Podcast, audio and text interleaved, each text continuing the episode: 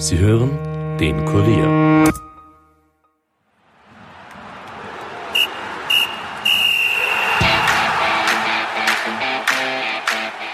Eine Bundesliga-Rekordsaison ging letzte Woche zu Ende. Die Wiener Austria hat im Playoff-Finale gegen Hartberg das Nachsehen. Am selben Tag sorgte ein Bankenskandal im Burgenland für Aufsehen, der auch den SV Mattersburg in die Bredouille bringt. Über die Krise im Burgenland und was sie für die Bundesliga bedeutet, spreche ich mit dem Kollegen Günter Pavlovic. Mein Name ist Steffen Berndl und ihr hört die 35. Episode der Kurier Nachspielzeit. Nachspielzeit, der Fußball-Podcast von und mit der Kurier Sportredaktion.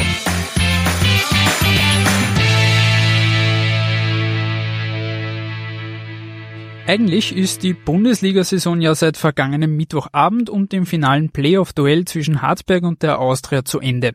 Eigentlich, denn wirklich zur Ruhe kommt der heimische Fußball nach wie vor nicht. Nachdem zuletzt der Lask für Schlagzeilen sorgte und seinen Trainer austauschte, muss sich nun der SV Mattersburg Sorgen um seine Existenz machen. Der Bankenskandal im Burgenland rund um Martin Bucher wird den Verein wohl noch einige Zeit beschäftigen. Mattersburg ist also so etwas wie der Akutpatient, die Austria hingegen das Dauersorgenkind der Liga. Die Chance auf das Europacup-Ticket wurde in Hartberg vergeben, den Verein plagen sportliche und finanzielle Probleme. Zuletzt kam den Wienern nun auch Trainer Christian Ilzer abhanden, der zum Ligarivalen Sturm Graz wechselte. Und die Austria ist damit wieder einmal auf Trainersuche. In den letzten zehn Jahren wurden ganze elf Coaches verbraucht. Gerüchte gibt es aktuell viele, die reichen von Andreas Herzog über Valerin Ismail bis hin zu Sportvorstand Peter Stöger selbst. Während die Austria sucht, hat ja der Lask bereits einen neuen Trainer gefunden. Der heißt bekanntlich Dominik Thalhammer. Wir haben in der letzten Episode schon kurz darüber gesprochen. Diesen Freitag wurde er nun aber auch offiziell vorgestellt und das waren seine ersten Worte. Ich freue mich natürlich auch sehr, ähm, im Vereinsfußball wieder zurück sein zu dürfen. Es ist äh, eine große Herausforderung, denke ich auch ein, ein großes Vertrauen, welches ähm, ich ähm, bekommen habe und äh, das möchte ich natürlich äh, rechtfertigen. Aber was war eigentlich ausschlaggebend, warum sich Thalhammer schlussendlich dazu bereit erklärte, den Lask zu übernehmen? Ja, in den letzten Wochen und Tagen waren es äh, sehr, sehr tiefgreifende Gespräche mit den verantwortlichen Personen des LASK, äh, die mich äh, extrem beeindruckt haben. Sigmund Gruber und Jürgen Werner, die ähm, einfach eine Denkweise haben, die mich fasziniert, die über den Tellerrand denken, die extrem open-minded sind und äh, ähm, ich denke, da lohnt es sich, äh, ein, ein, Projekt äh, anzugehen mit, mit Visionen, äh, neues Stadion kommt. Also ich denke, eine, eine ganz eine, eine spannende Aufgabe und Herausforderung äh, für mich. Eine spannende Aufgabe also. Relativ klare Worte fand der Trainer auch in Richtung des Corona-Skandals, für den der Lask ja gesorgt hatte.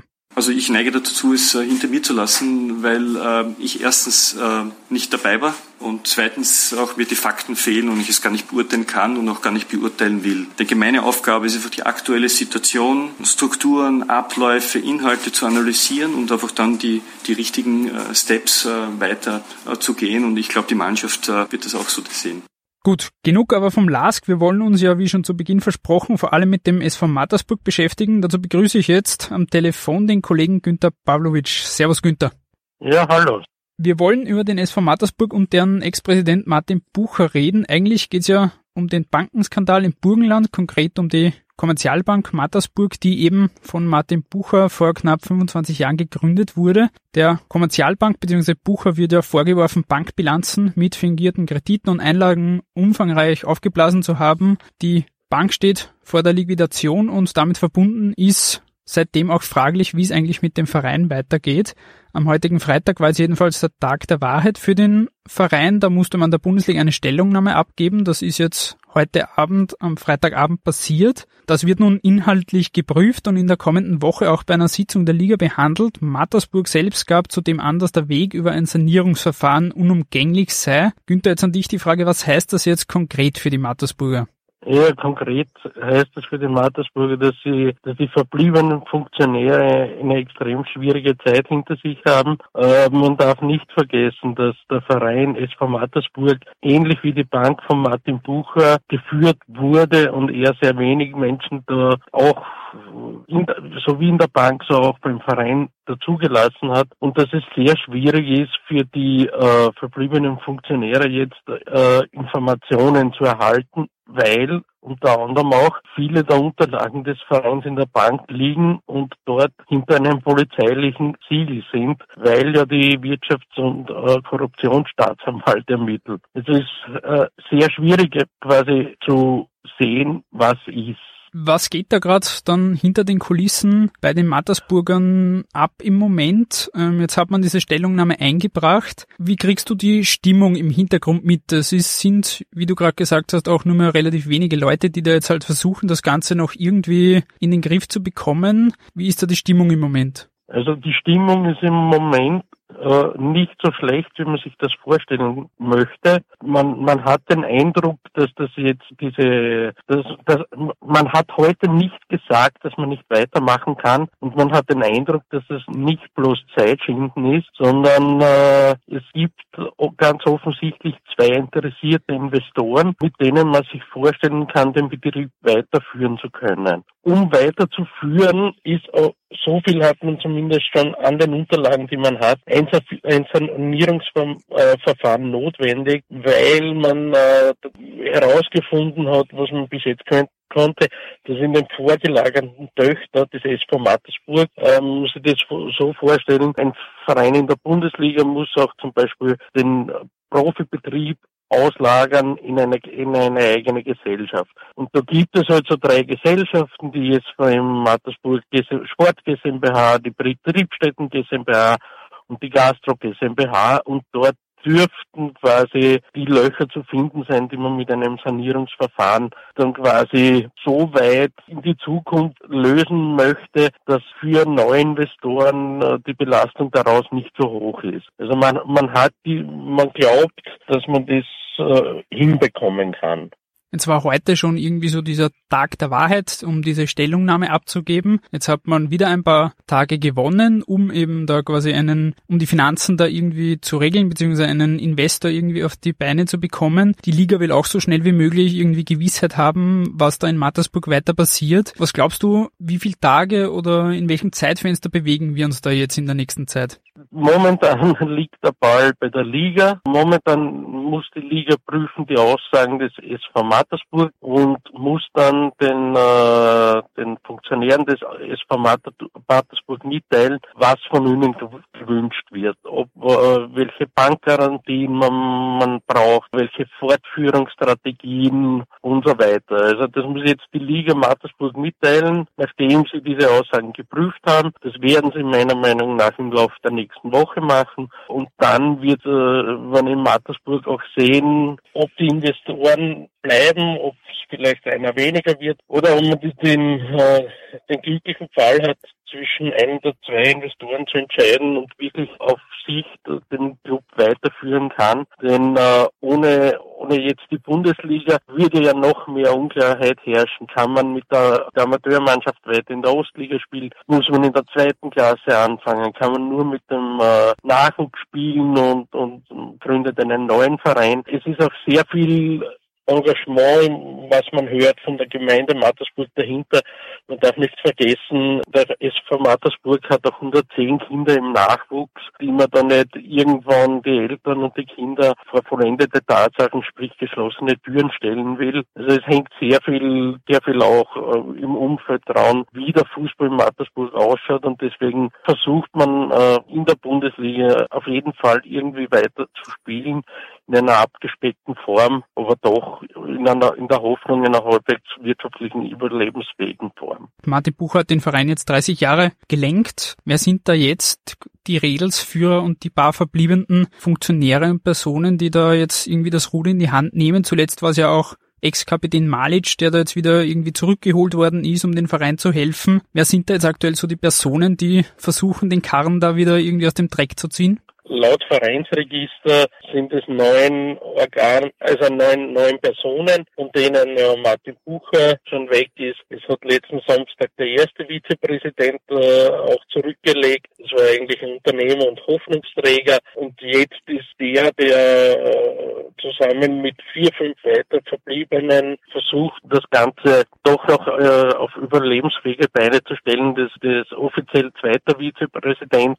und ist ebenso Jahrzehnte schon mit dem SV Mattersburg eng verbunden und ja, und, und muss halt dann nach der Rettung oder Rettung, nicht Rettung oder egal wie es weitergeht, dann versuch, wird der versuchen, da auch dieses Vereinskonstrukt dann am Leben zu halten. Mhm. Ich habe Martin Buchheit schon angesprochen, der hat wie gesagt 30 Jahre jetzt die Geschicke des Clubs gelenkt. Jetzt steht er quasi vor den Trümmern seines Lebenswerks, nicht nur was Mattersburg angeht, den SV Mattersburg, sondern auch die Bank. Was war und ist Martin Bucher für ein Typ? Wie hast du ihn auch kennengelernt? sagen wir so, bis, bis letzten Dienstag, als knapp vor Mitternacht die Mitteilung herausging, dass die Kommerzialbank Mattersburg zusperren muss, hat, hat an, an, äh, in, in, in der ganzen Region Bezirk Mattersburg keine Diskussion gegeben über die Person äh, Martin Buche. Also er hat gegolten als erfolgreicher Bankmensch. Er hat äh, sehr viele Vereine unterstützt, nicht nur Fußballvereine, sondern auch karitative Vereine. Und aus, aus welchem Grunde immer auch äh, diese, diese Malversationen getätigt hat. Man weiß es nicht, aber es ist halt, jetzt ist er halt mit einem Mal zur, zur Persona non grata geworden, die, die auch Morddrohungen erhält, aber dass jetzt die, die Person Martin Buch in einem ganz anderen Licht gesehen wird, weil er sehr, sehr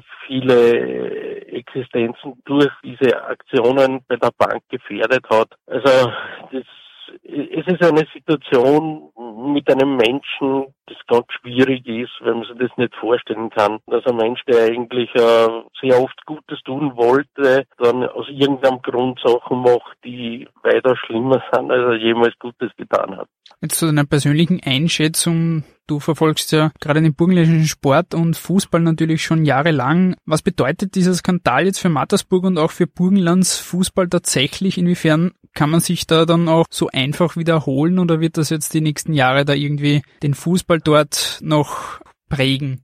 Ja, man muss auch jetzt ganz klar sagen, dass die Kommerzialbank Mattersburg eine Sache ist, der SV Mattersburg eine andere. Es hat eine Person gegeben, die an der, bei beiden an der Spitze stand. Mittlerweile gibt es die Bank nicht mehr, aber der Verein hat die Möglichkeit, noch immer anzubieten, eine eine ausgezeichnete Infrastruktur, sprich äh, ein nettes Stadion, sprich eine, eine vom Umfeld her großartige Akademie. Also das könnte interessant sein für, für Investoren in den Fußball und es auch, es könnte sicherlich möglich sein, den Verein weiterzuführen, auch wenn man mit einer jungen Mannschaft, in, also und schwer abgespeckten Mannschaft der nächsten Saison absteigt, aber dass man zumindest in der zweiten Bundesliga bleiben könnte mit den Spielern, die man aus der Akademie hat und mit einer jungen, hungrigen Mannschaft. Das Umfeld würde passen. Die Frage ist halt, ob sich Investoren darauf einlassen, auf die Rettung dieses Vereins.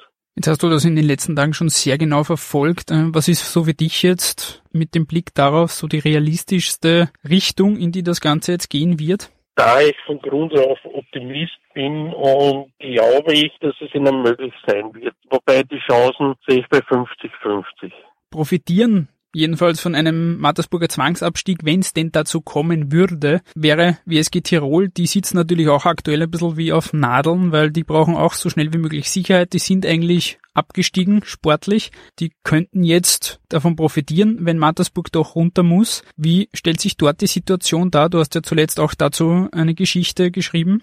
Ja, ich muss sagen, der, der sehr engagierte Wartensmanager Stefan Köck hätte heute einige Sorgen weniger, wenn Mattersburg gesagt hätte, es geht sich nicht aus, dann hätte er zumindest einen, einen klar, ein klares Ziel für die Planung gehabt. So muss er hoffen, dass die Bundesliga sehr schnell an Mattersburg ein Anforderungsprofil in finanzieller Sicht stellt, dass Mattersburg äh, die, die, die Zusagen von Investoren dieses Wochenende oder Anfang nächster Woche hat oder nicht hat. Denn dann kann er endlich planen, ob er in der, in der zweiten Liga eine Verjüngung des Vereins, seines Vereins machen wird oder ob sie dieses Geschenk des, einer zweiten Saison im Oberhaus annehmen werden und mit der, ja, der kleinen Hypothek, weil sie ja dann zehn, zehn Verträge verlängern werden, was für ihn halt von der Planungssicherheit oder von überhaupt von der Planung her sehr, sehr schwer zu bewältigen ist, bis hier nicht feststeht,